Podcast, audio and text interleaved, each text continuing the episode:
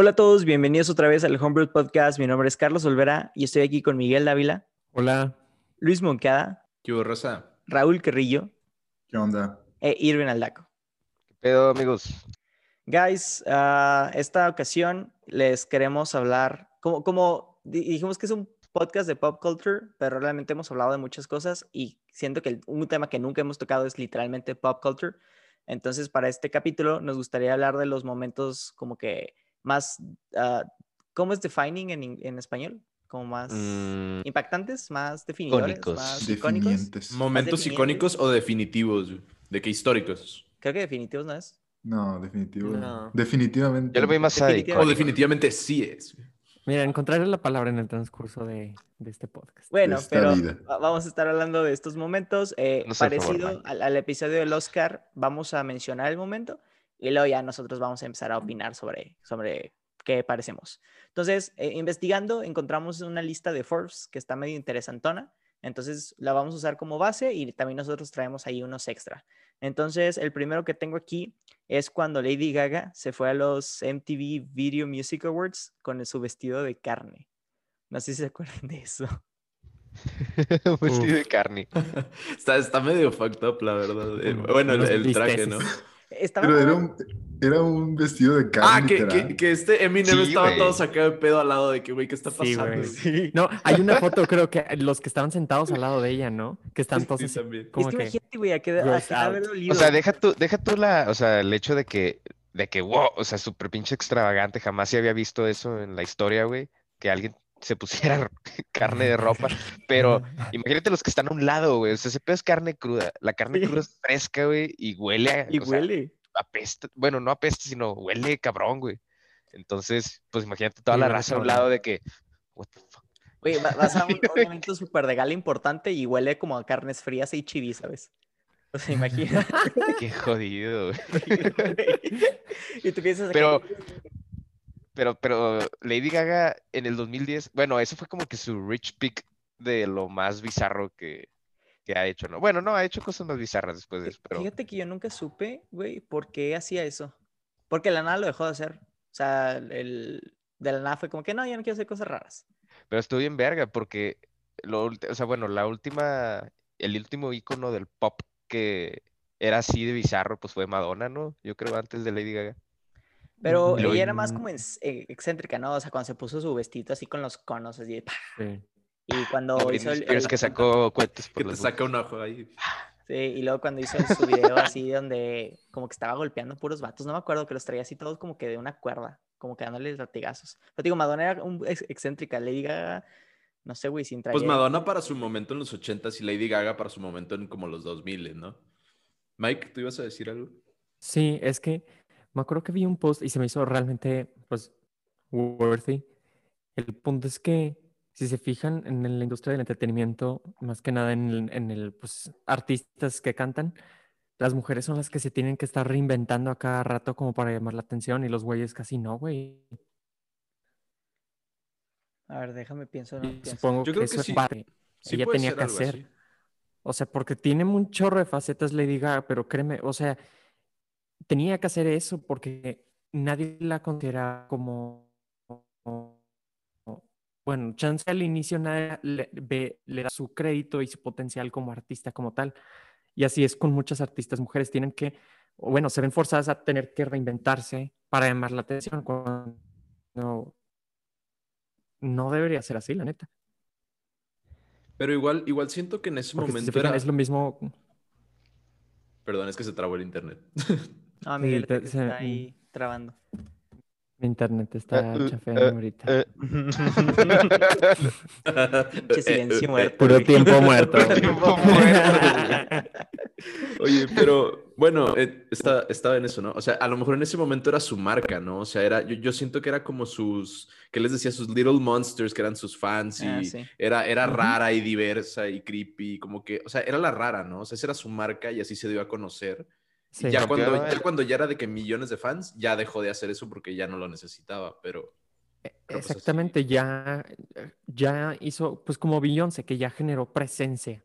Es como que ya hizo su marca, ya se vendió ella sola, digamos. O sea, la gente compró su imagen y ella fue, pues explotó su imagen, su personaje, porque en realidad es que muchos artistas eso hacen eso, ¿no? Güey, Beyoncé, güey. Oye, Güey, tam- Cuando Beyoncé se hizo Está, Beyoncé. está muy ad hoc, güey, porque el siguiente habla de Beyoncé, pero espérate, antes de que nos pasemos con ella.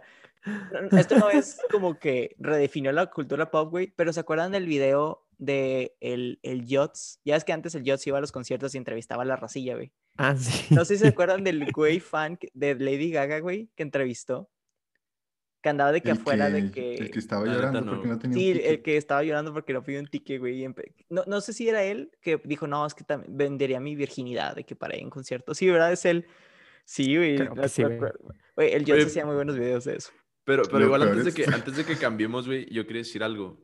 Eh, cuan- cuando, sale Lady Gaga y se empieza a hacer famosa por todo esto, güey, yo siento que ella fue súper importante para las comunidades diversas o para la comunidad LGBT en específico, porque no era una artista mainstream, no era normie, o sea, ella salía y hacía sus cosas raras y decía, ser raro está bien, ser diferente está bien.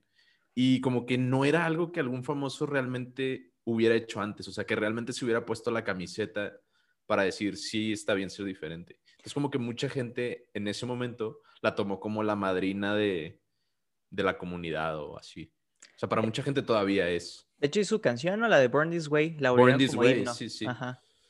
Es Exacto. lo que te iba a decir, Born This Way o la de Judas también. Y, y no sé, no andaba diciendo la raza que tenía pene o something like that. O sea, Oh, que era transgénero, pues. Güey, ¿te acuerdas cuando se Sí. puso cuernos?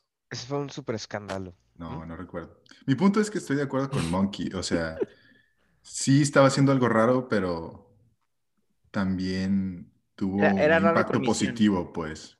Era no sé raro si era con misión, pero no sé si lo, no sé si era su intención, pero tuvo ahí como algo, un impacto positivo eventualmente, yo creo. Creo que es de las artistas más multifacéticas que tenemos en la actualidad. sin Y pedos. talentosos, güey, TV. Y súper talentoso. Pues ganó un Oscar. Sí. güey. No muchos cantantes ganan Oscars. Sí, güey. Me acuerdo un chorro de su primer disco, el de Poker Face o Just Dance, no me acuerdo cómo se llamaba. Güey, esa madre sonaba de que sí. en todos lados, en En todos. todos lados. Sí, creo que incluso ganó platino, o sea, discos platino con eso. Porque si no Creo que yo conocí a Lady Gaga por Asier.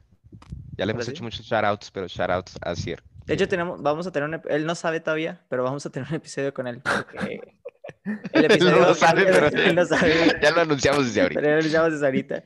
Eh, Así es, si estás escuchando esto, considéralo tu invitación. Porque que- nos quedó pendiente, güey, el tercer capítulo de eh, historias de terror.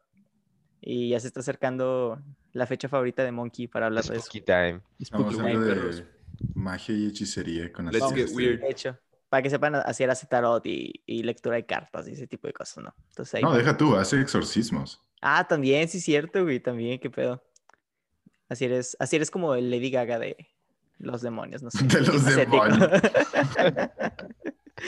ok, e- el siguiente aquí, como está- se había dicho, es Beyoncé se vuelve Beyoncé. ¿Ustedes cómo le dicen? Beyoncé. ¿Beyoncé? ¿Beyoncé o Beyoncé. No, es Beyoncé. Es Beyoncé. Ok, Monkey sabes. Beyoncé. Beyoncé Beyoncé. becomes Beyoncé. Y, Beyoncé o Beyoncé. güey, a mí me, a mí me un, chingo de risa esto. Porque so- creo que esto es más de Estados Unidos, pero ponen a, a Beyoncé eh, como que en un pedestal así de que bien cabrón, güey. De que bien cabrón. De que alguien hace algo de que, ah, pero Beyoncé lo haría mejor, ¿sabes? O Beyoncé hace de que cualquier cosa de que, ah, fuck, güey. Nadie podría hacer algo tan perfecto como lo hizo Sí. ¿no? Hasta o memes sea, de que pasa y respiras y luego no puedo respirar el aire donde respiro. Sí, yo me- O sea, es yo, como una persona súper idolatrada, güey, yo creo. Sí, Y en América está cabrón, en otro nivel. Yo creo que, imagínate, por ejemplo, en un mundo donde el concepto de los dioses, así como en American Gods, existiera, güey, Beyoncé sería como la nueva Virgen María o algo así. Sí, güey, literal. Digo, y- y- güey, es que en serio, güey. O sea, si, si vieras los comentarios. La Guadalupán. Yo, yo lo veo mucho. Chilindrín. No, pues está bien cabrón, güey. O sea, sí. Yo me acuerdo, es más, tiene una imagen, o bueno, un póster, no sé si, que literal la ponen así como. Ah, fuck, la tengo Ah, que sí. encontrar, güey, así Como como. la Como si fuera una virgen, güey. Sí, güey, Ajá. literal, o sea, Es que sí podría ser la Guadalupana.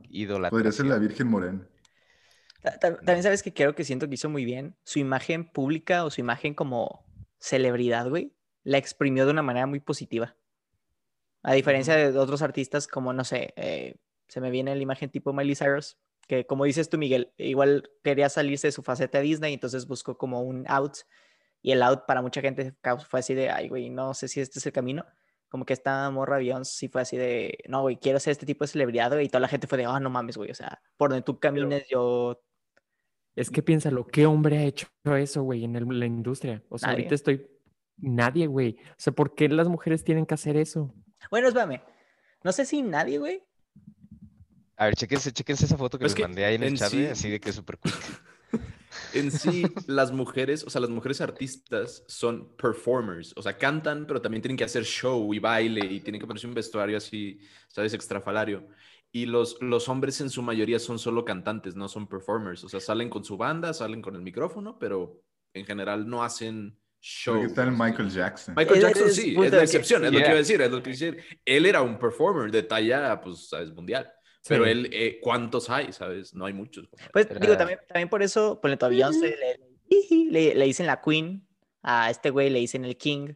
Entonces yo creo que también por eso, Miguel, o sea, hay que comparar a los dioses con los dioses. No Beyoncé o cualquier otro. Amer- American Gods. Güey. ¿Qué, güey? Pero es en América, güey. Nada más en América la Beyoncé. Ah, sí, güey. Bueno, sí.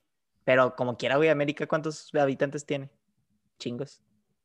No, pues sí, tiene un Sí, chingo, ya. pero y La bueno, nación del y pop lideran el, el, el- la- el mundo del entretenimiento, por eso es como que se globaliza. Pero exacto. bueno, dejemos para otro momento lo de la conversación sobre lo de género y pues la industria del entretenimiento. Lo digo más que nada por mí porque yo me estoy clavando en eso. Te estás Bueno, autocensurando. Sí, pero está está Nota bien. para Mike. de que- Nota mental. Ah, Pero sí, no. Oye, ¿se, se- se acuerdan de, ay, güey, del Super Bowl del 2000, no sé qué, güey, que hizo el performance y luego hizo una pose y le tomaron una foto y pidió que esa foto la tiraran del sí. internet y, y no. Yo me acuerdo de ese meme, o sea, sale, No sale me la foto acuerdo, y- ella sale súper, o sea, hizo una cara y una pose así como... Hizo la cara de las, del señor caballo. Mira, para Sí, empezar, la- Estaba buenísima esa como, foto. como cualquier cantante y más como es Beyoncé, la neta está de que bien fit, güey. O sea, está de que bien fit.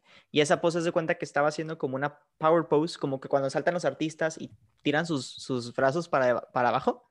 Entonces se ve de Como o sea, se- cuando se salió Michael Cristiano Jackson. Ronaldo. se ven las, sí, como que, ándale, como Cristiano Ándale, Ronaldo. justo, justo. Entonces se ven de que las piernas y los brazos de que así bien mamados, güey. Pero la cara que hizo es una cara como así, güey. Esto Pues, sí, la güey, mueca. el es, que la agarraron justo en el esfuerzo. güey. Sí, la agarraron como que en, en el momento. Pujando. Y, pi- y hace cuenta que le No pidió manches. PRs y así que le empezaron a bajar a internet, güey. Pero le hicieron público de, oigan, queremos bajar esta foto de internet. Y ahí la cagaron ajá, recio, hubieran internet quedado callados. tuyo, y el internet dijo de que, yeah, no, no va a pasar eso. Hoy la que quiere que la viralicemos dice. Sí, literal. De hecho, no, no sé si, digo, pues, en Twitter pasa un chingo, güey, que cuando se acerca el Super Bowl, un chorro de gente vuelve a tuitear la imagen de, nunca olviden de que, Never forget. eh, forget que Beyoncé intentó de que quitar esta foto del internet. Güey, es que los medios tiempos del Super Bowl han sido, o sea, además de súper icónicos porque se- chingos de raza lo ve así de que en vivo, tiene momentos súper mi- mimiables, güey. O sea, el, el tiburón de Katy Perry, güey. O sea, e- ese cabrón también El es, salto de Lady es Gaga. ícono de la El- cultura el- pop, güey. El, cuando fue Justin Bieber, güey, y andaba cantando en las gradas, y había un niñito que como que estaba intentando tomarse una foto con él, pero no podía. ¿No se acuerdan? No. O sea, que Justin Bieber estaba de que literalmente cantando al lado de él, güey. No Y el niñito como que quería sacar su cámara, y no pudo. De, de hecho, lo llevaron después a, con Ellen DeGeneres y, y me- metieron a Justin Timberlake. Y le dijeron, güey, Y- ¿qué andabas haciendo? Y el niño es que quería abrir la cámara, pero no se abría. Ah, ya sé quién. Uno de, de brackets. sí, no, de que sí, era un morrillo, güey, un morrillo. Que está también, así de, eh. que también digo, e- esto no está en la lista, y- pero lo podemos hablar ahorita si quieren, porque se me acaba de correr. Que cómo, cómo ha cambiado mucho la cultura de, no, no tan, eh, como de ah, one shot famous ah, opportunities, de Ah, esta sí. raza que sube un video de que, como el de Damn Daniel, eh, ¿sabes? Que subía el güey cada, cada día subía un Vine de su amigo poniéndose Vans. Y la nada fue como que el internet, ok, we're gonna take you y te vamos a hacer famoso. Y luego como el, el morrillo guapillo de Alex, eh, de Target, Alex from Target. Ah, Alex from Alex the Target. Target Boy. Sí, sí me que- acuerdo. no, no sé si tú supiste, rollo, tú, Irving. Creo que sí. que era Sí. un Un empaquetador. cajero, güey. recuerdo Ah, Sí recuerdo Cajero al de Target. Dame Daniel, pero no recuerdo al otro güey. Era, era un cajero de Target que estaba guapillo y también la raza lo tomó y lo volvió famoso. Que te, órale. Lo viralizaron, güey. Ajá. Y Entonces, ahorita TikTok, el Es que cholo. la, la época de lo, la época del Vine fue donde, o sea, así como que chingos de videos virales, güey. Así de que cada Sí, día güey. uno nuevo y, y, y duraban un putazo, duraban meses, güey. Es que, ¿sabes? Yo que estaba pensando el otro día, güey, que antes, si tú te querías hacer famoso, requería mucho trabajo, güey. O sea, tenías, no sé, que irte a Los Ángeles o a la Ciudad de México, hablar con un agente, pararte afuera de los estudios, que te escogieran, salir en una película bien chingona. O sea, requería esfuerzo hacerse famoso, güey. Una chinga, güey. Y ahora te puedes hacer famoso desde la sala de tu casa, güey. O sea, con tu teléfono ya está, güey. Haces algo cagado, te viralizas y pum, ya está. Ah, bueno, hablando de temas virales, güey, yo creo que el, de los más icónicos que al Chile sí cambió así como que la pop culture fue el Harlem Shake, güey. ¿Se Sí, güey. de ese pedo? Ah, sí, güey. Ah, ese pedo sí, güey. Todo el mundo lo hizo. Harlem El Shake. Tec El, lo tech lo hizo, sí. El Tec lo hizo, YouTube güey. lo Sí. hizo, güey. Uganda lo hizo, güey. El de la Lo- cubeta de agua, ¿cómo se llama? Al Ice Bucket Challenge. El Ice Bucket Ice Challenge Bucket salieron como Challenge. La esclerosis múltiple, güey. sí, estuvo Y esa, cagado. y esa cosa también, güey, también cambió mucho porque yo creo que a raíz de ese momento empezaron a salir Los challenges. challenges. El Plank. Challenge, ¿se Los acuerdan de ese? challenges, sí es cierto. Mannequin Challenge. Mannequin- El ah, Cinnamon Mannequin Era Challenge. buenísimo. El Mannequin Challenge, yo, para mí ha sido de mis favoritos. Ah, Cinnamon también.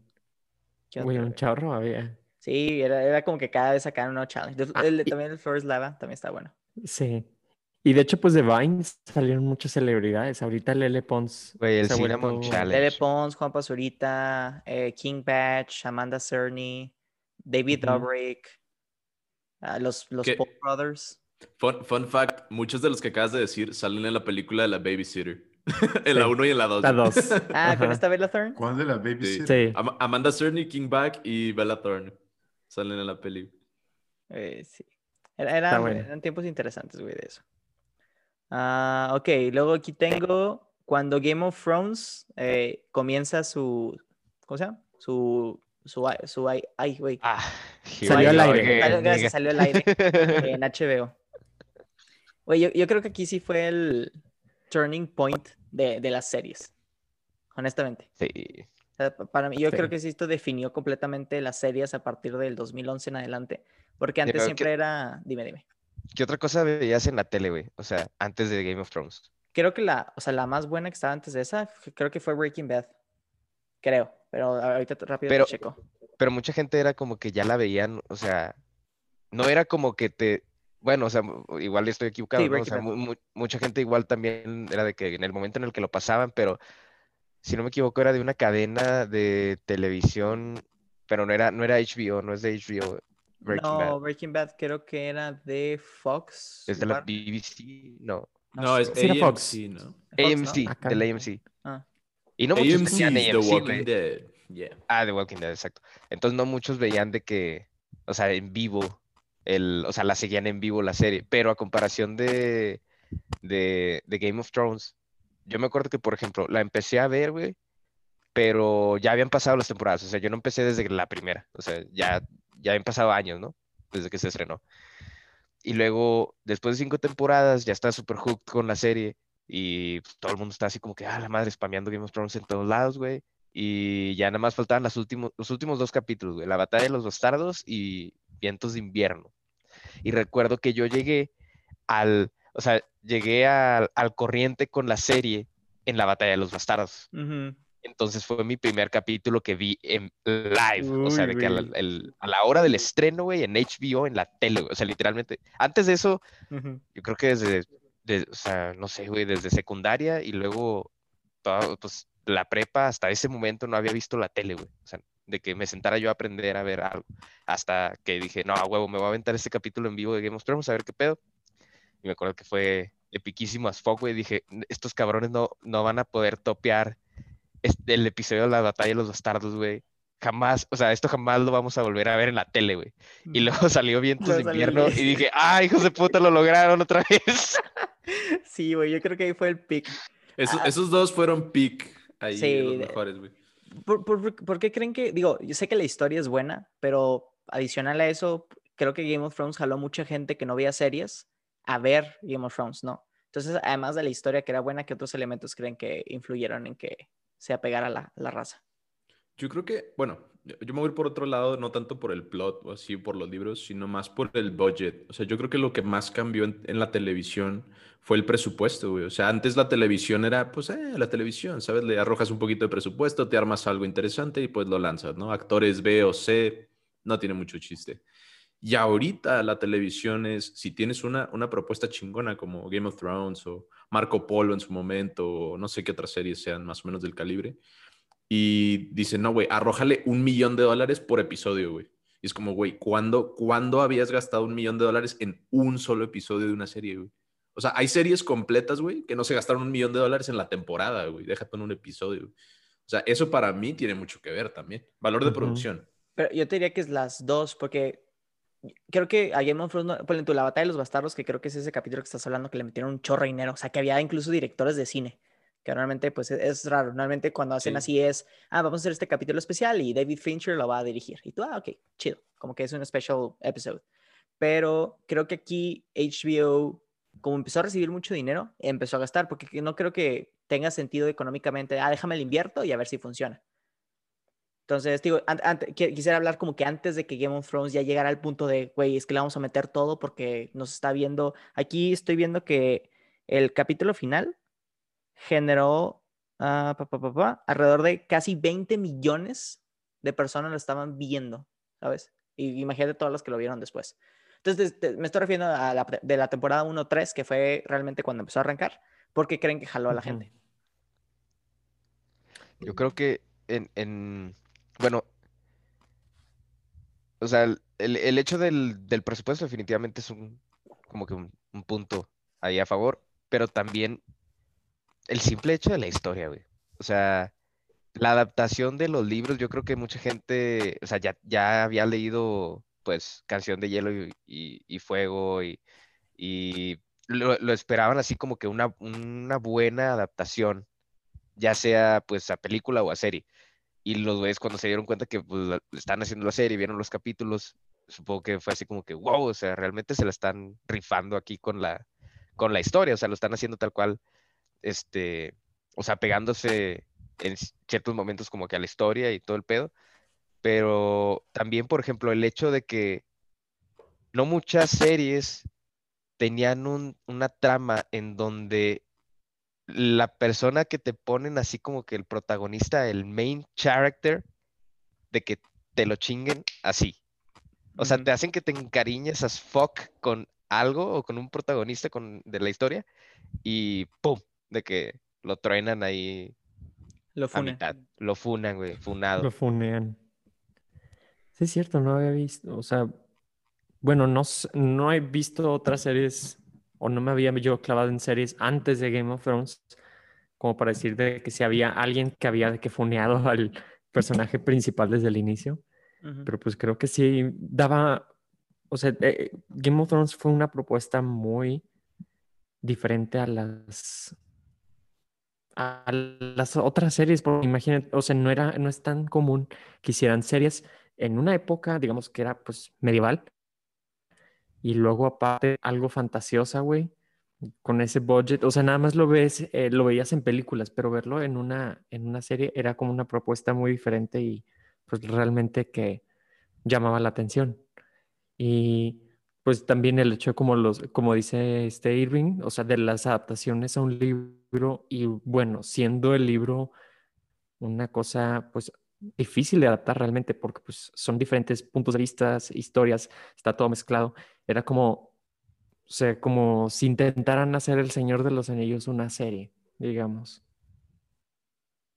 Yo pienso que también, yo no conozco mucho de Game of Thrones, nada más vi las primeras temporadas, pero yo creo que una cosa importante también fue la violencia y el sexo, porque no lo puedes pasar en el cine regularmente. Entonces, HBO, teniendo como que cable, ya está toda esa, esa historia de que en cable pues puedes poner más sexo y más violencia, porque como que, no sé, no sé por qué, pero así es, ¿no?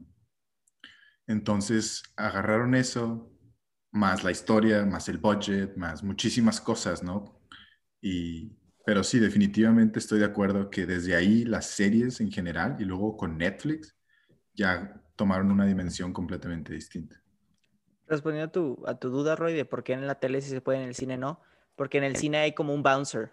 O sea, el mismo cine eh, te, te permite no entrar a películas, entonces cuando hacen esa decisión, incluso traen un guion y los productores dicen, no, güey, es que si la haces me quitas a la mitad del público. Por eso todas las de Marvel son para, o sea, que ya niños a partir de 13 años los puedan ver, porque dijo, "Ah, güey, ahí me metes a todos, y si los pueden ver de 13 años, ahí está el de 10, 8 y 9 que lo logran colar sus papás. Y en la televisión, como no hay ese bounce, es, o sea, tú prendes la tele, le pones el canal y cualquiera lo puede ver, por eso es un poquito más sencillo.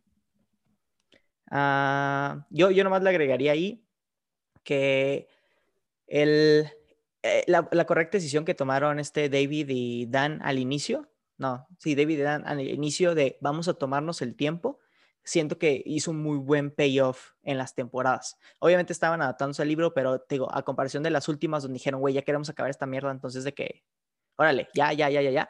De la 1 a la 6, güey, la batalla de los bastardos es buena, porque además de que está muy bien hecha, tienes como dos, tres temporadas de que te presentaron a este personaje que al principio era un X, hasta que se convirtió en el, el villano Sin de los spoilers, Stark. Ajá, el villano, ajá, nada más dije el villano de los Starks, ¿no? Entonces, creas como todo esto de, güey, ya por fin vamos a ver como que la conclusión, ¿no? Imagínate que es el, el arco de Naruto contra Sasuke, ¿no? O sea, de por fin ya después de, de Naruto contra Pain, de, oh, güey, ya después por fin de todo Shippuden, vas a por eh, va a pelear contra el líder de los Akatsuki. Entonces ya es como que, ok, ya, ya, ya me vas a dar ese Llegamos payoff. a ese momento. es como- Ajá. Pero digo, por e- esa decisión de, güey, vamos a tomarlo con calma, siento que ayudó un chorro con Game of Thrones, porque al principio, por, por eso digo que la temporada 3 es súper clave, güey, porque la 1, 2, a veces la gente batalla, ¿no? La 1 se gancha por lo que pasa al final, que es lo que dice Irving, güey, que te sorprende con este personaje. Pero ya en la 3 ya empiezan a tomar cosas de la 1 y dices, güey, no mames, es como leer un libro, y es lo padre de leer un libro, cuando vas a la mitad del libro y el, o tipo Harry Potter, por ejemplo. De- que la- leer un libro, leer una historia épica. De, o sea, una leyenda casi, casi así como mitológica, pero no sé, o sea, por ejemplo, también escenas que marcan la historia del- de las series en general, la de Red Wedding, o sea. De que Purple todo el mundo se mandó al quiote con esa escena. Sí, sí. sí. La pelea de la montaña contra Contra la serpiente. Contra Oberyn. Ok, no, no, no, no- quiero que nos quedemos muy clavados aquí, güey, porque se nota que nos encanta Game of Thrones, pero también quiero darle espacio a los otros eventos. Y ahora pasamos, y yo creo que una de las mejores cosas de que le ha pasado al Miria, a una de las peores cosas que les ha pasado, y estoy hablando de cuando sacaron Fifty Shades of Grey, 50 sombras de Grey.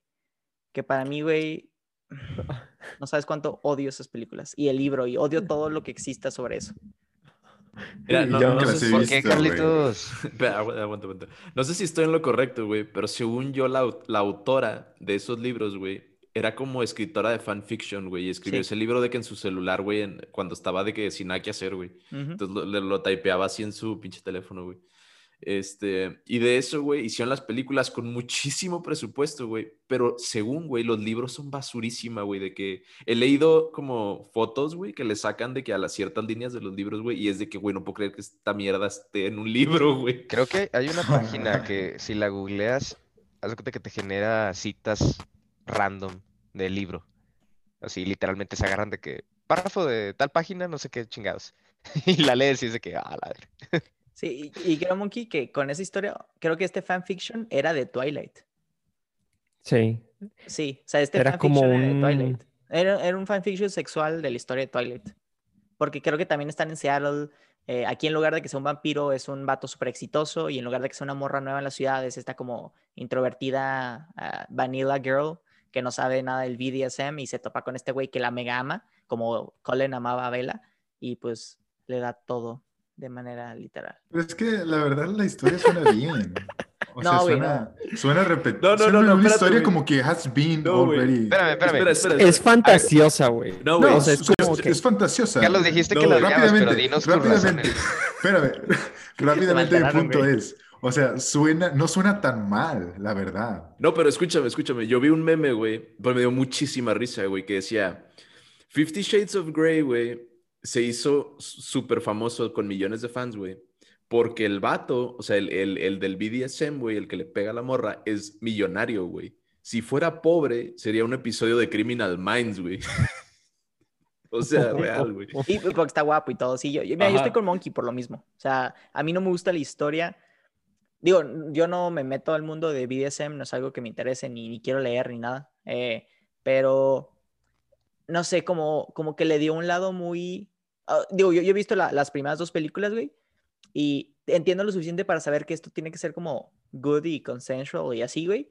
Y la película te da una vibe donde el vato es, es como que peligroso, ¿no? O sea, como dice Monkey, si no tuviera dinero y fuera guapo, la gente sí diría de que, güey, no creo que sea correcto. Y, y causó una ola, digo, medio gross. O sea, me acuerdo que los cines terminaban de que con condones y las sillas todas pegadas, güey.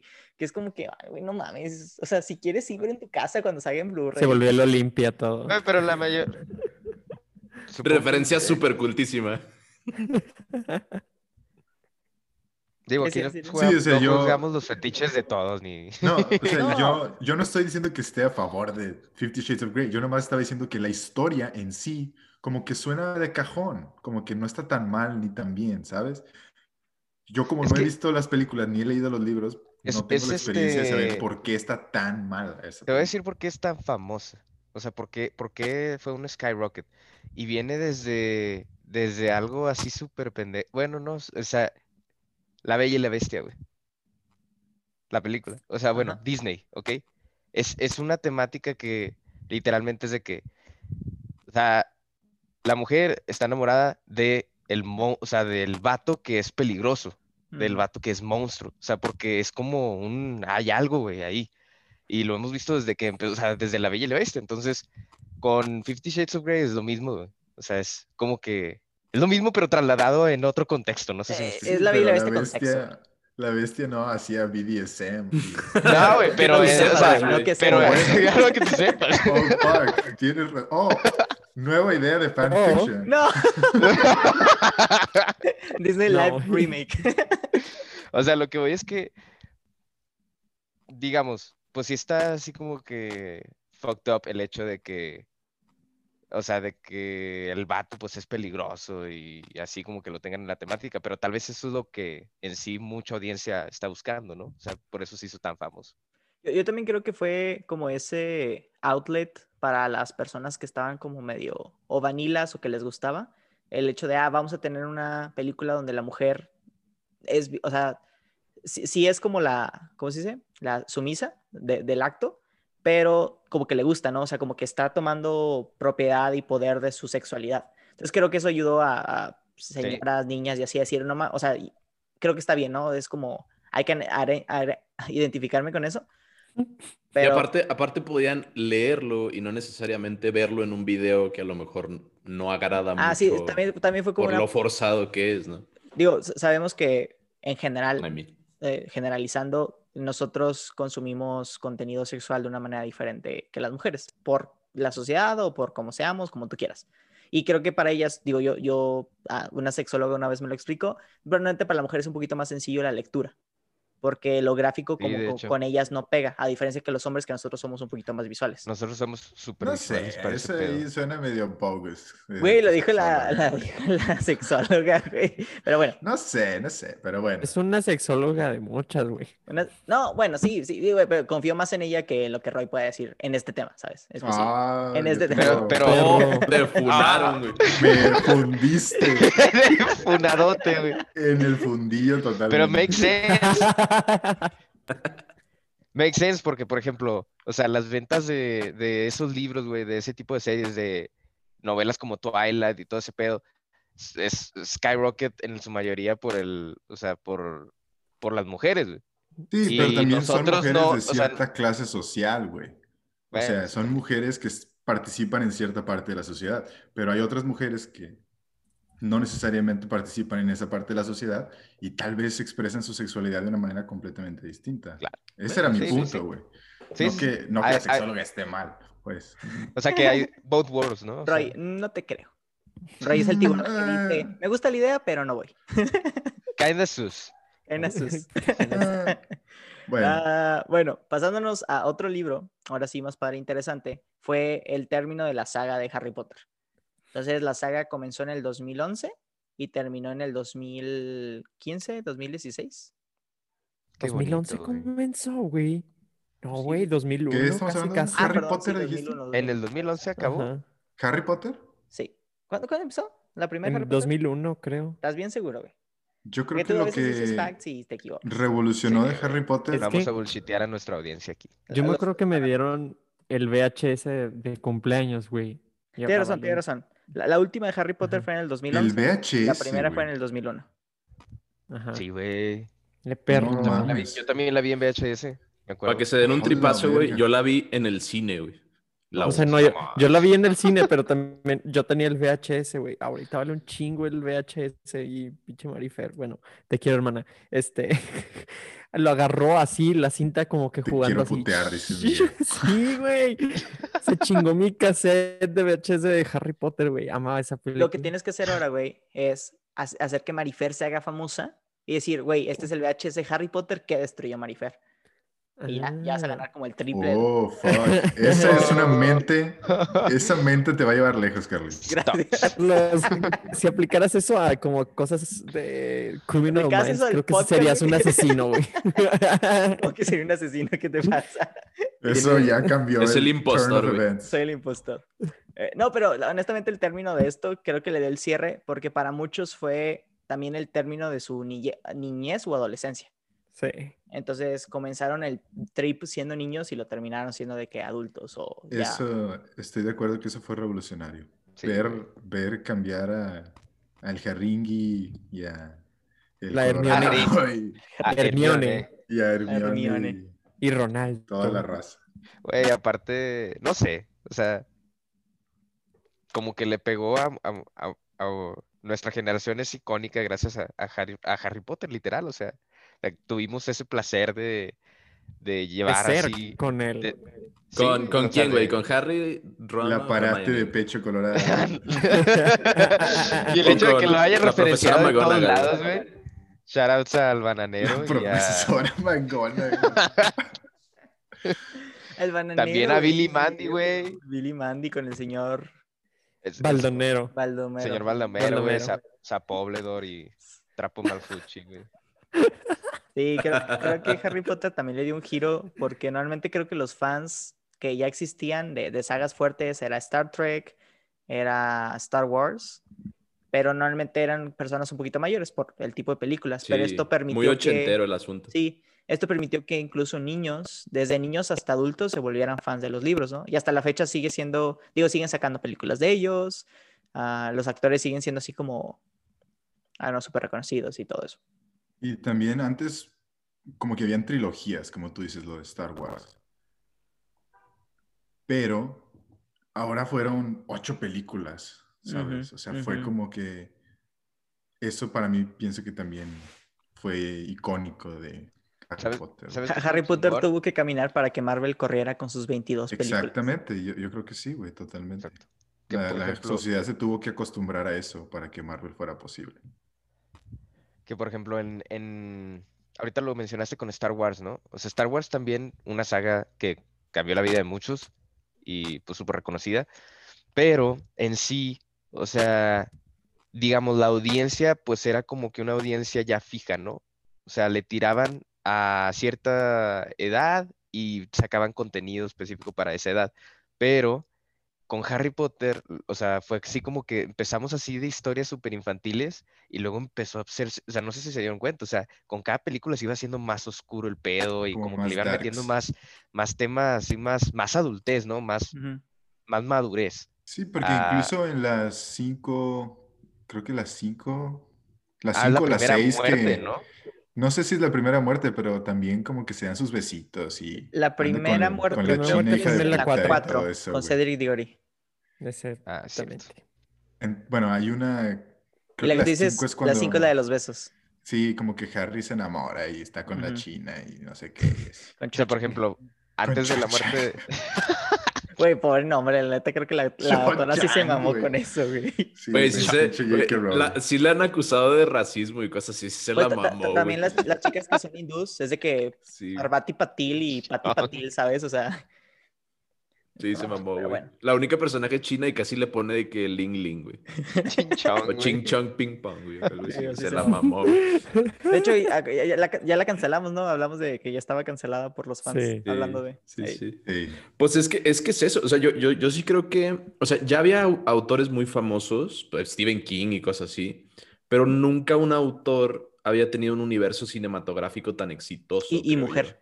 Y mujer. Entonces, para, para esto, pues J.K. Rowling se convierte en una especie de estrella de rock, ¿no? O sea, la única autora que muchos de nosotros conocemos. O sea, en mi mente no se me viene otro que reconozca su cara, ¿sabes?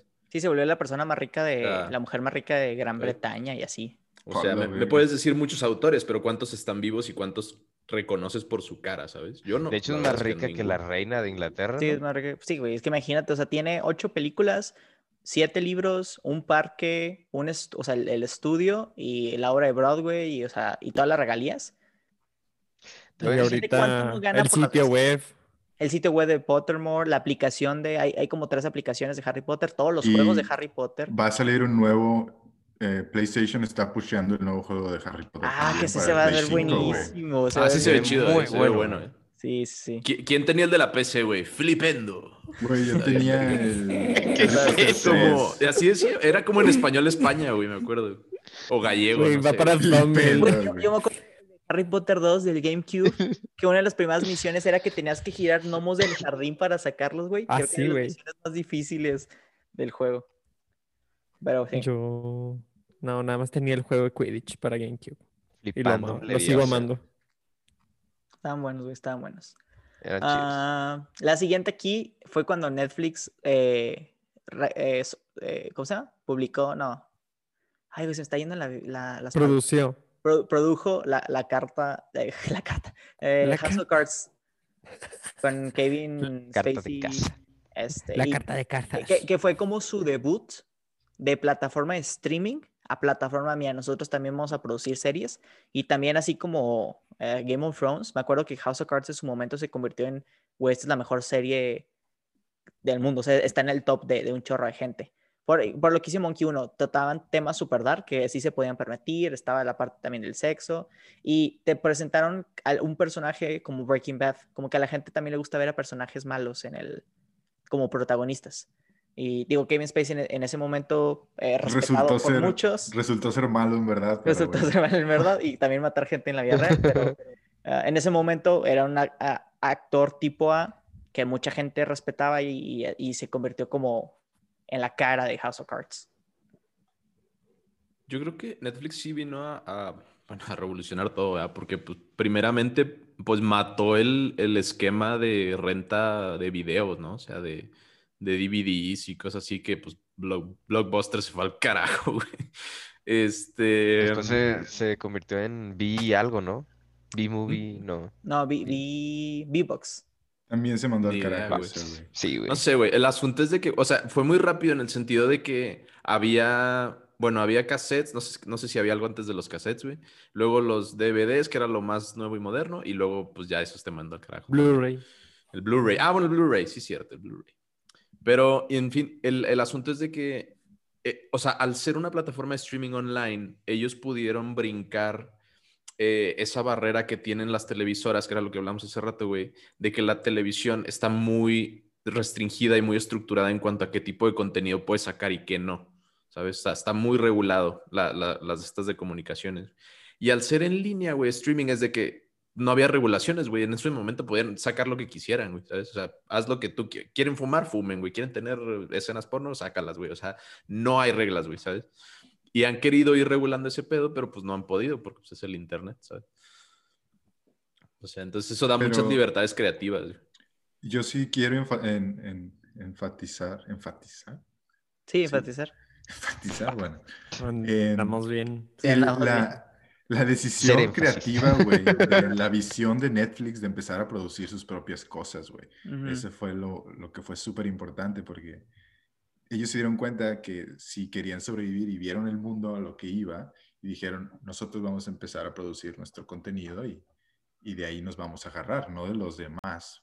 Y ahí cambiaron totalmente su sistema de negocios y Sí. cambiaron. Después el- de salió la de Orange is the New Black, Stranger Things, que se han convertido en series muy reveneradas por, por todo el mundo. de, no, Yuki's. es, es muy, digo, sabemos que Netflix no hace buenas películas, güey, pero cuando saca una serie es como BoJack Horseman, es como que, dude, tienes que ver lo que está produciendo Netflix. Y yo creo que ahorita en muchas recomendaciones de las personas es raro que no le recomiendes a alguien un- una serie que no esté en Netflix. De hecho.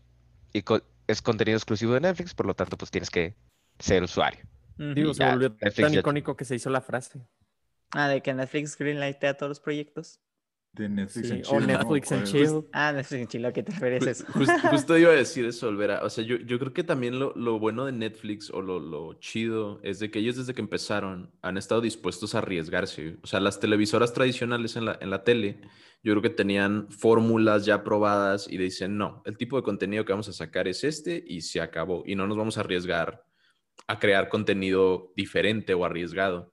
Entonces llega Netflix rompiendo toda la fórmula y rompiendo madres y dice, no, pues vamos a sacar de todo, güey, de que vamos a greenlightear de que prácticamente todo, güey, tú le caes con una idea chida y aquí la armamos, güey. Y salen cosas súper chingonas, güey, de que Midnight Gospel, BoJack Horseman, fucking Rick, bueno, no sé si Rick and Morty salió en Netflix originalmente, pero bueno, X, ese no fue, pero otras que sí son, pues, son originales, güey. Entonces, eso está muy chido, la verdad. Orange is the New Black específicamente a mí me llamó mucho la atención cuando salió. Ah, ¿Cómo era el otro Miguel que a ti te gustaba? De How to Get Away with Murder. Ah, está muy... No, pero How to Get Away with Murder empezó creo que en ABC. Pero luego la compró. Es como, ponle tú, es como Black Mirror, que empezó en BBC, pero lo- luego lo compró Netflix y ahora Netflix lo produce, ¿no? House of Cards no empezó también en otra. Creo que no, güey. Creo que sí era de que original de Netflix. Es que también Netflix, ha, digo, ha, ha movido cositas, ponle tú. La, la de Titans, de, DC, como Era- solamente sale en la plataforma de DC, Netflix compró los derechos de, de ¿cómo se llama? De cuando p- pone las películas en el mercado. De Eh, distribuidor, distribuidor. distribuidor. Entonces, en teoría, de hecho, si ves Titans en Netflix, aparece el logo de Netflix, como si fuera una película de Netflix, porque digo, Sí. Netflix compró esos derechos y en los últimos años ha hecho eso. Eh, creo que con Brooklyn Nine-Nine también tienen ese eh, cosa, con Community creo que también lo agarraron, donde Netflix compra como que ya los derechos de distribución, entonces ellos ya pueden poner dentro de sus logos, ah, también es de nosotros. Hasta ahorita ya creo que Netflix está como que entrando fuerte en el, en el game de las películas, o sea, porque pues últimamente han sido nominadas algunas. Pero también me acuerdo, por ejemplo, la de esta, la de Bird, ¿no? ¿Cómo se llama? Bird, Bird Box. Ah, Bird Box. No, sí, con esta Oh. Sandra Bullock. Ajá. Esa, cuando salió todo el mundo, fue como que ¡puf! Fue tema de discusión de que por semanas esa película. Por No, pues, cierto, no, eh, eso no es nada buena, pero bueno. No, no es desde bueno. mi punto de vista. Como tú dices, Miguel, eh, el- el- digo, lo hablamos en el episodio de los Oscars, el de los de este año, creo que había tres, cuatro películas nominadas desde, de Netflix. Entonces, si tienen sus películas malas como The Kissing Booth, que ya van como en la cuarta, y luego tienen películas como Roma y, y la de, ay, la de Scarlett Johansson, se me fue el nombre, pero sí. Ah, ¿La nueva que acaban de sacar? Sí, con este, el de Star Wars. ¿Cómo se llama esa? Ah, cara. Eh, la de la, la de la esta militar, ¿no? No, güey. Entonces otra. Ah, no, Otra. ya Ah, sé estás cuál. La de Marriage Story. Anda, A Marriage Story, gracias. Y también, pues, la de eh, The Irishman. También ahí. Ujú. De Ah, hecho, güey. Aquí tengo dos que pasaron en, en- en- en eventos, que fue cuando Miley Cyrus le tuerquea a Robin Thicke en los 2003 MTV Vi- Video Music Awards. Ay, güey. Hicieron tantos memes de eso, güey. Que parecía de que un Y criticaron pollo demasiado, güey. Criticaron demasiado un pollo, el- es cierto. lo sexual que convirtieron el, el escenario para un evento que en teoría es como PG, ¿no? Entonces sí, creo que, creo que eso fue lo último que Miley como que a, ti- a mucha gente la, la quitó de el- su de una buena imagen, ¿no? De no, esta niña está de que mega perdida. Porque eh, empezó saliéndose de Disney, luego tuvo lo de Wrecking Ball, y luego empezó como que a hacer cosas cuestionables. Pero esto de Robin Thicke, me acuerdo un chorro que la gente fue de que, güey, ¿qué, qué- quieres, no? O sea, tienes talento, como tú dices, Mike, no, no hay necesidad de que te vayas como que, no sé, tan Es que está extremo. weird, ¿no? Porque como que este- es, es que, bueno, yo siento que a muchos actores eh, de, o sea, child actors, niños actores, jóvenes actores de Disney, les pasó, güey. O sea, los tenían tan como controlados toda su niñez, güey, de que con la fórmula Disney, family friendly shit, que cuando ya salen del canal y tienen 18 o 21 y explotan, güey, y De es de que fucking party, drugs, sex, o sea, es como, güey, uh, uh, uh, o sea, o sea, vamos a probar todo, güey, y, y se descarrilan bien culero, güey. Pero luego ya como que a Demi Lovato le pasó, güey. A Demi Lovato le pasó, le pasó a. Lindsay Lohan, güey. a Lindsay Lohan, a. Selena Gómez. No le pasó tanto como las demás, pero yo creo que varios de su regresar con Justin Bieber tiene que venir desde esa tipo de inseguridad, ¿no? Que seguro le causó el, el estar tanto tiempo con Disney. Crecer en la farándula, güey. Se me hace que sí está bien fucked up, la verdad. O sea, no sé. Eh, la segunda que tengo aquí es cuando se- eh, Ellen DeGeneres se tomó la, la selfie de los Oscars, que rompió récords de eh, ra- likes, retweets y, y en Instagram y Twitter. No se quebró Twitter cuando pasó eso, güey. Sí, sí, porque, ah, mira, lo- te digo, eh, lo, lo compartieron 3.4 millones de personas. O sea, 3 punto- eh, se convirtió en el tweet más retuiteado de, de la historia. Entonces, sí. Yo eso que- no es X, pero ahí está. Bueno, pe- pero también, o sea, con Ellen también ya hay tema desde antes, porque cuando, cuando ella sale del closet Sale Kevin televisión, Spacey en el. ¿Ni qué? Ah, sí, no mames. Sale Kevin Spacey, ah, Lupita Uh. Nyong'o, los... Ah, sale Brad Pitt y Angelina Jolie antes de, de divorciarse. Ah, Meryl Streep, eh, Jennifer Lawrence, eh, ¿cómo se llama este güey que todo el mundo quiere? Bradley Cooper. Y no, no sé quién es el otro actor que está ahí, pero bueno. No es para que la gente sepa a qué nos referimos. Continúa, Maggie. Ah, bueno, no. Te digo, o sea, cuando, cuando ella sale del closet en televisión en el noven- 97, creo que fue, este, o sea, en ese momento fue como algo, suceso de que nacional en Estados Unidos, o sea, fue tema de conversación de que cañón. Y salió en Oprah y cosas, o sea, ya, ya lo hemos hablado aquí o, o lo hemos puesto en posts, pero ciertamente, o sea, bueno, nosotros teníamos dos años, claro que pues nada que ver con nosotros, pero ya después, la otra Ellen, Ellen Page, no sé si, Ujú. ajá, e- ella sale del closet en el 2014, güey, y entonces, bueno, empieza el mame de, ¿no? De que The Other Gay Ellen o las Gay Ellens, ¿no? Empieza el mame, entonces. Y, y para mí, por ejemplo, en ese momento, en el 2014, sí fue más relevante que del 97, que pues ni me acuerdo, Muy bien. Luego tenemos en el 2015, cuando Hamilton entra a Broadway. Y otra vez Irving, otra vez Monkey. No sé por qué ya es Exacto. casi final del año y todavía no ven Hamilton, pero no tiene idea de lo Esperando a ir a Nueva Oye, York, estaba- güey. La verdad, güey, es que no, no, no me pueden recomendar musicales, güey, porque no puedo, es que esta cosa a ver, es- no puedo verlos, güey, no, no. Es una clase de historia chingona. O sea, es como. Es el Anti- sueño de toda sé, maestra. Es todo. O sea, Es bueno, el sueño de Miss Juanita, güey. del guapo. La que Ah, te quitó los Es el rufles, güey. sueño del guapo, güey. Algo, algo que, que mucha gente, digo, nomás para que sepan por qué Hamilton fue súper sorprendente. Para empezar, recibió 16 en- eh, nominaciones para los Tony Awards y ganó 11 de ellas, ah, así como Mejor Musical. Y también en el 2016 ganó eh, un premio Pulitzer por drama. Ah, además de esto, mucha gente eh, se saca, bueno, para que sepan, eh, todo el musical es cantado. O sea, no hay, no hay momento que no sea como una canción. De hecho, si, si buscan la playlist de, en Spotify, básicamente ahí pueden escuchar toda la obra, ¿no? Básicamente van a estar a escuchar, van a escuchar toda la obra de teatro en Spotify. Y lo interesante aquí es que la manera es que le pusieron un toque de, de rap y R, hip hop y RB. Eh, y Lin Manuel Miranda escribió toda la obra, escribió el libro, o sea, y él es el starring, ¿no? En, en el cast No, original. pero, bueno, Lin Manuel Miranda no escribió el libro. No, es que, bueno, él se inspiró en un libro, pero también él escribió un libro. Ah, ok. ok. Sí, sí, sí, sí. Entonces, digo, para, para la raza que, que todavía no tiene Disney Plus, no se preocupen, en noviembre tal llega aquí para Latinoamérica. Es súper recomendable que... No, no, no, no, aquí no hacemos eso. Yo me fui a Estados Unidos a verla. Aquí no condonamos la piratería, guiño, guiño. Ajá. Y también algo, los condones. algo que ayudó mucho fue que... Güey, qué pedo. Me acuerdo mucho que Obama invitó a Lin Manuel Miranda a ser el performer en, el, en la White House. Y haz cuenta que eso ayudó mucho a darle una publicidad. Y sabía, sabía que de la fecha antes de post-COVID, todos los shows seguían de que agotados. Y el- estaban como en 300 dólares, güey, el, el Sí, boleto. estaban carísimos. güey. Entonces, pues y sí, es yo- que también para hacer, era un show de Broadway y era muy inclusivo, ¿no? Con los personajes, con todo, Yo ¿no? digo que así A diferencia de dijimos, otros. Porque entre más dices, más spoileas. Sí, güey, mejor shut up. Y ya la ves. No, está bueno. Shut up. Shut up. Ah, aquí, cuando Bruce Jenner se convirtió en Caitlyn Jenner en el cover de Vanity Fair, ah, creo que fue esto más mame negativo que positivo por lo, ah, lo negativo que, que tienen lo- eh, la, la familia Kardashian y Jenner en el media, que lo usaron más como broma. Siento que pudo haber sido un buen movimiento, así como el de Ellen Page, que ahorita decía este Monkey, pero como que con esa bag que ellos siempre cargan, realmente se convirtió en algo muy, muy extraño. No sé si se acuerdan de, de todos los memes que Sí, sí, sí, sacaron. estuvo muy weird porque, o sea, ciertamente ya, ya había empezado a haber visibilidad trans, por ejemplo, en, en Orange is the New Black desde el 2014 y cosas así. O sea, la narrativa estaba cambiando y se estaba volviendo, sí, vamos a decir mainstream. O sea, ya estaba en la conversación general.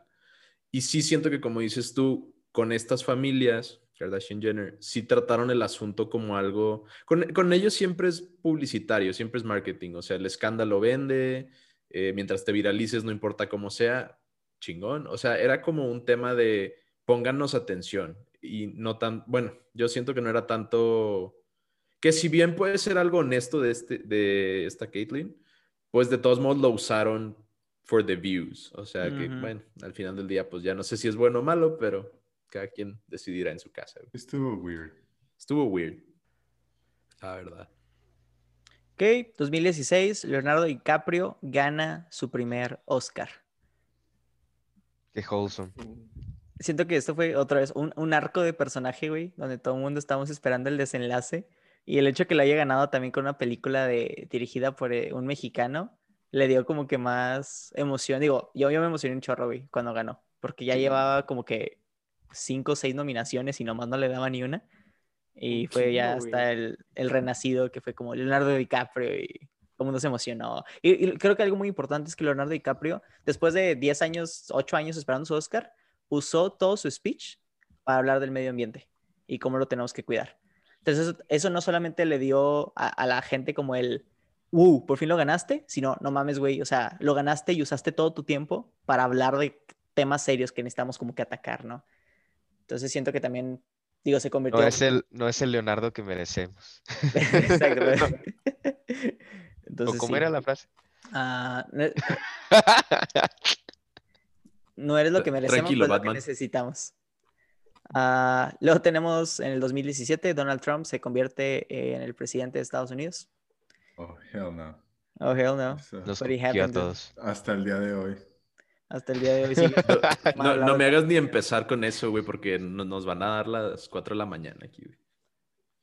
Pero digo, ver. I love it. siento que ha sido algo muy le- interesante, así güey. grita güey. No, sí, es muy interesante, pero no sé. O sea, el hecho que una celebridad Yo sea quiero, presidente y todo Very lo que ha hecho, todo lo que ha dicho. Estoy saturado de Todd Trump Y- en estos días, güey.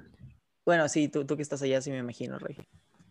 Digo, digo, no quiero mucho indagar, güey, pero sí siento que sí le dio una vuelta completa a las políticas, a cómo la gente veía a Estados Unidos, a cómo la gente veía a Donald Trump, a- al darse cuenta de todo el racismo que existe en Estados Unidos, al darse cuenta de toda la gap eh, de, de economía que existe, güey. El ine- inequality. el inequality. Y el el- circo que es la política. Exacto, es, y eso creo que es lo más importante, o sea, el hecho de que el güey pueda decir de que grab them by the pussy y, y que no haya repercusiones, está que bien cabrón. Pero sí. Ah, Todos pueden ser presidente. Eso está demostrado. Y ya, Güey, el, el gobernator, güey, fue, fue gobernador de Florida. güey. a Arnold Sí, pero Sí. Arnold Schwarzenegger es otra historia.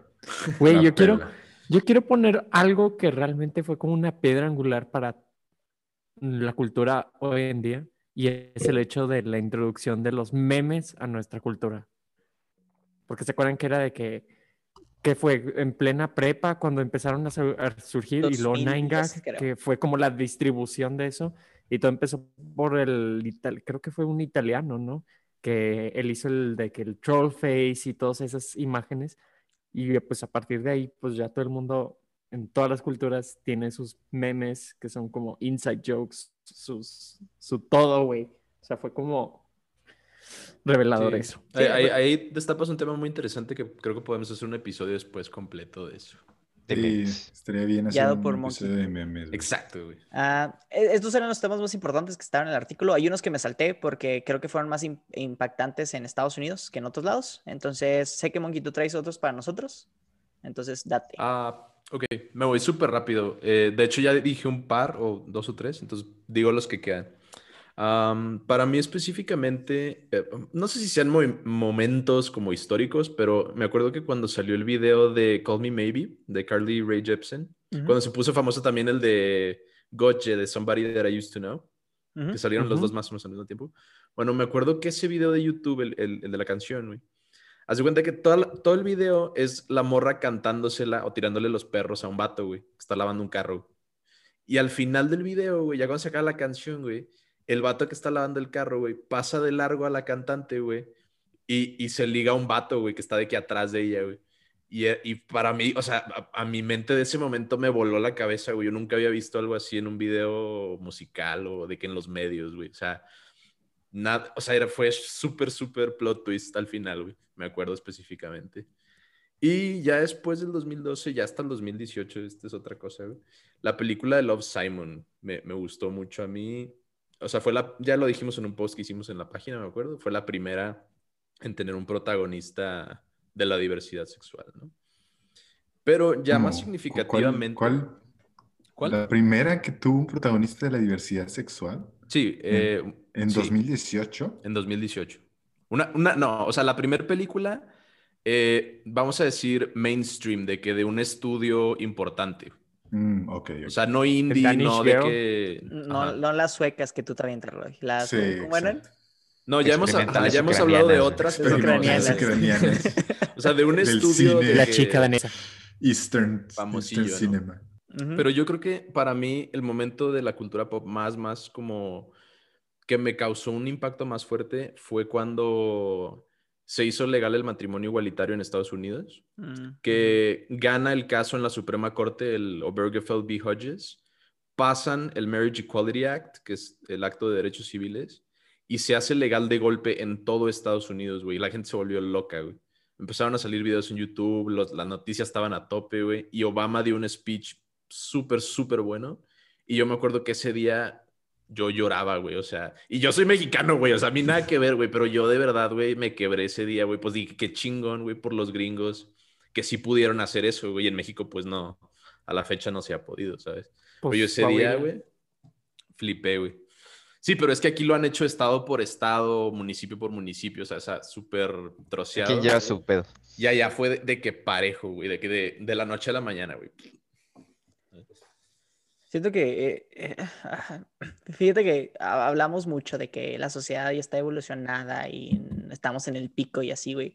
Pero cuando te pones a ver atrás, o sea, no tenemos mucho tiempo de honestamente ser ciudades y sociedades, ¿no? O sea, hace, aquí en México, hace 210 años, apenas nos estamos independizando, güey, los españoles. Y si te pones a pensar, güey, 200 años es mucho. O sea, para algunas personas son cuatro generaciones de familia. ¿Sabes? O sea, su tatarabuelo estuvo, bueno, no sé, no, creo que sí me mamé con los años, pero me entienden, no. Con la revolución No, creo y- que se aplica, o sea, cuatro Exacto. generaciones, güey, de, ah, sí, mi bisabuelo estuvo en la revolución y tengo una foto de él con Pancho Villa. Y, y Ah, creemos huevo. que ya hemos llegado de que al tope, güey, no tenemos nada. No, aparte, aparte si piensas de que, o sea, fue de que independencia, revolución, güey, dictadura priista y apenas el PAN ganó en el 2000, güey. O sea, nuestra democracia real, entre comillas, tiene de que 20 años, güey. Pues bueno, no I lo mean, sé.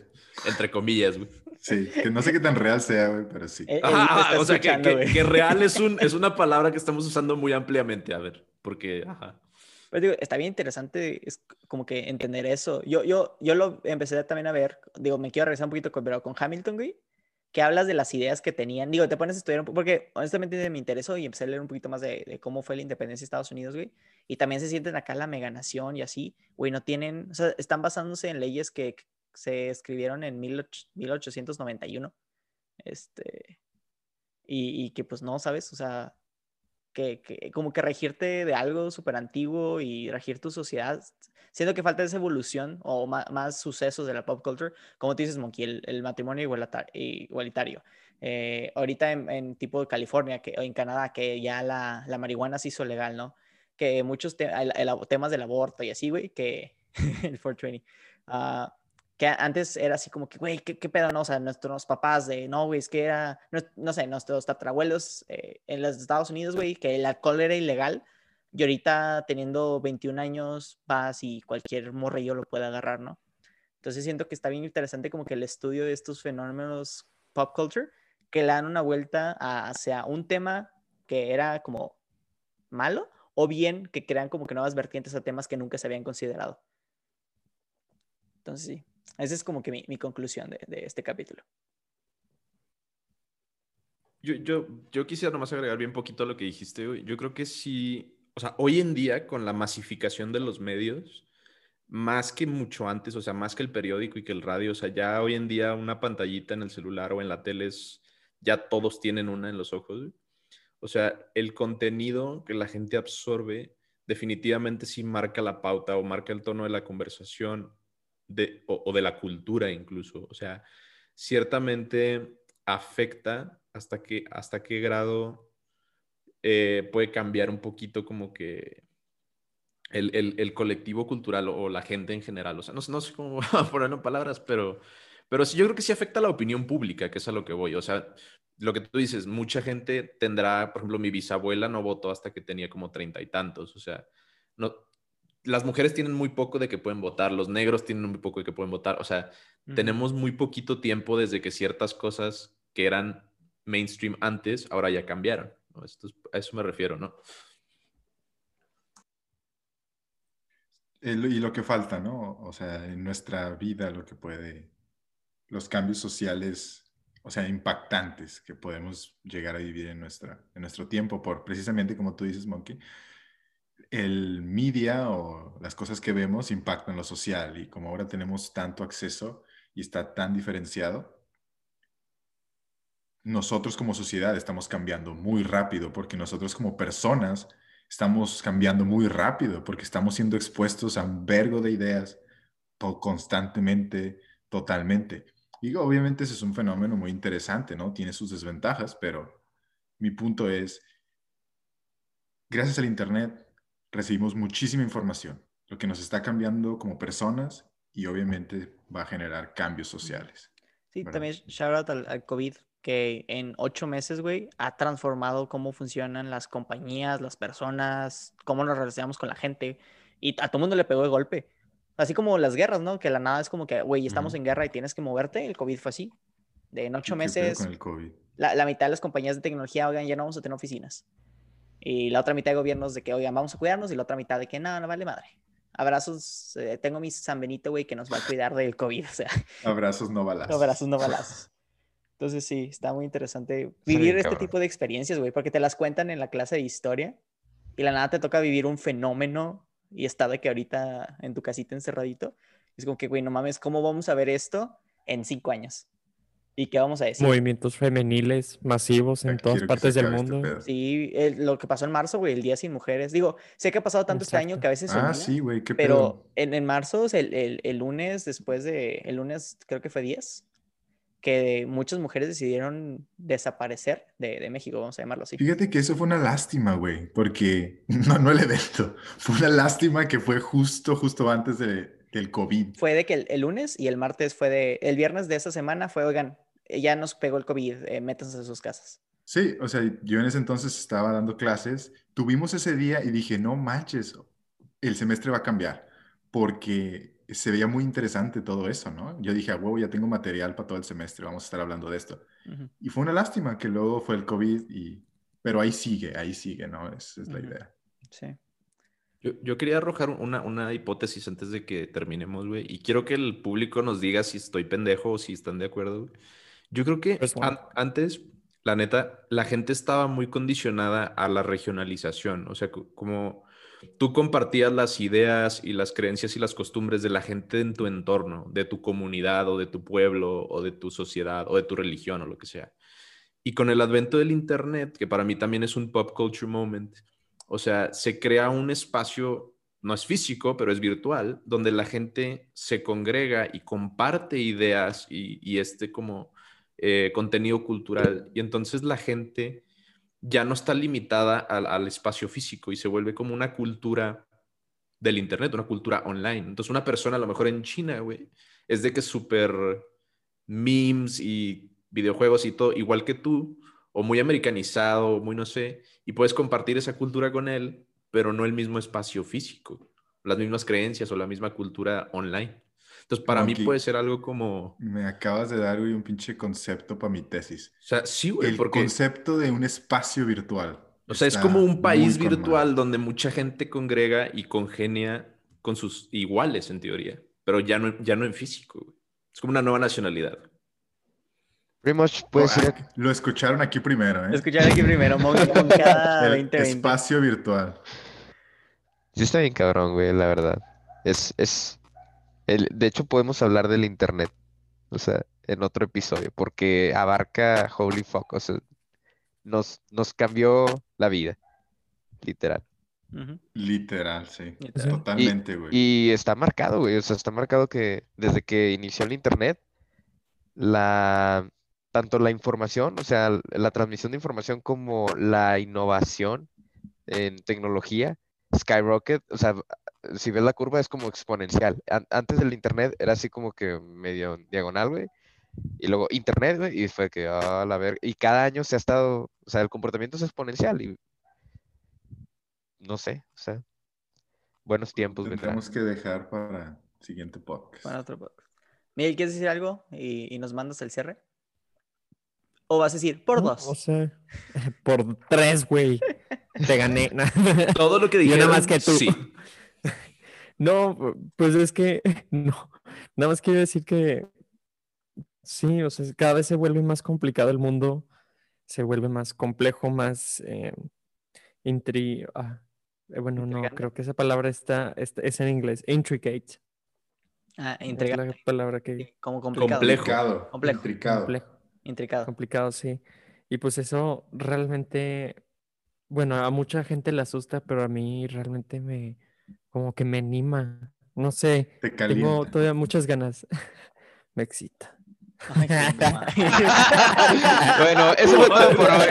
Muchísimas gracias Bueno. a todos. bueno, Ahí, ahí cerramos. No, pues, este, tienen tele, ahí se ven. No, pero eh, me emociona ver qué es lo que nos depara eh, para el futuro, porque como dicen ustedes, ha cambiado demasiado en tan poco tiempo y eso es nada más en lo que llevamos nosotros de vida. Imagínate lo demás. Esto es todo por hoy. Muchas gracias por escucharnos. Si les gustó el episodio, no olviden compartirlo con sus amigos y dejarnos una reseña en Apple Podcast para ayudar a crear una comunidad más grande.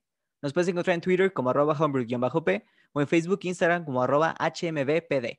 Ahí pueden comentar, darnos sugerencias, hacernos preguntas e interactuar con nosotros. Estamos en todas las plataformas para un podcast. Tenemos el siguiente martes con un nuevo episodio. Nosotros somos Miguel, Luis, Raúl, Irving y Carlos. Nos vemos en la próxima.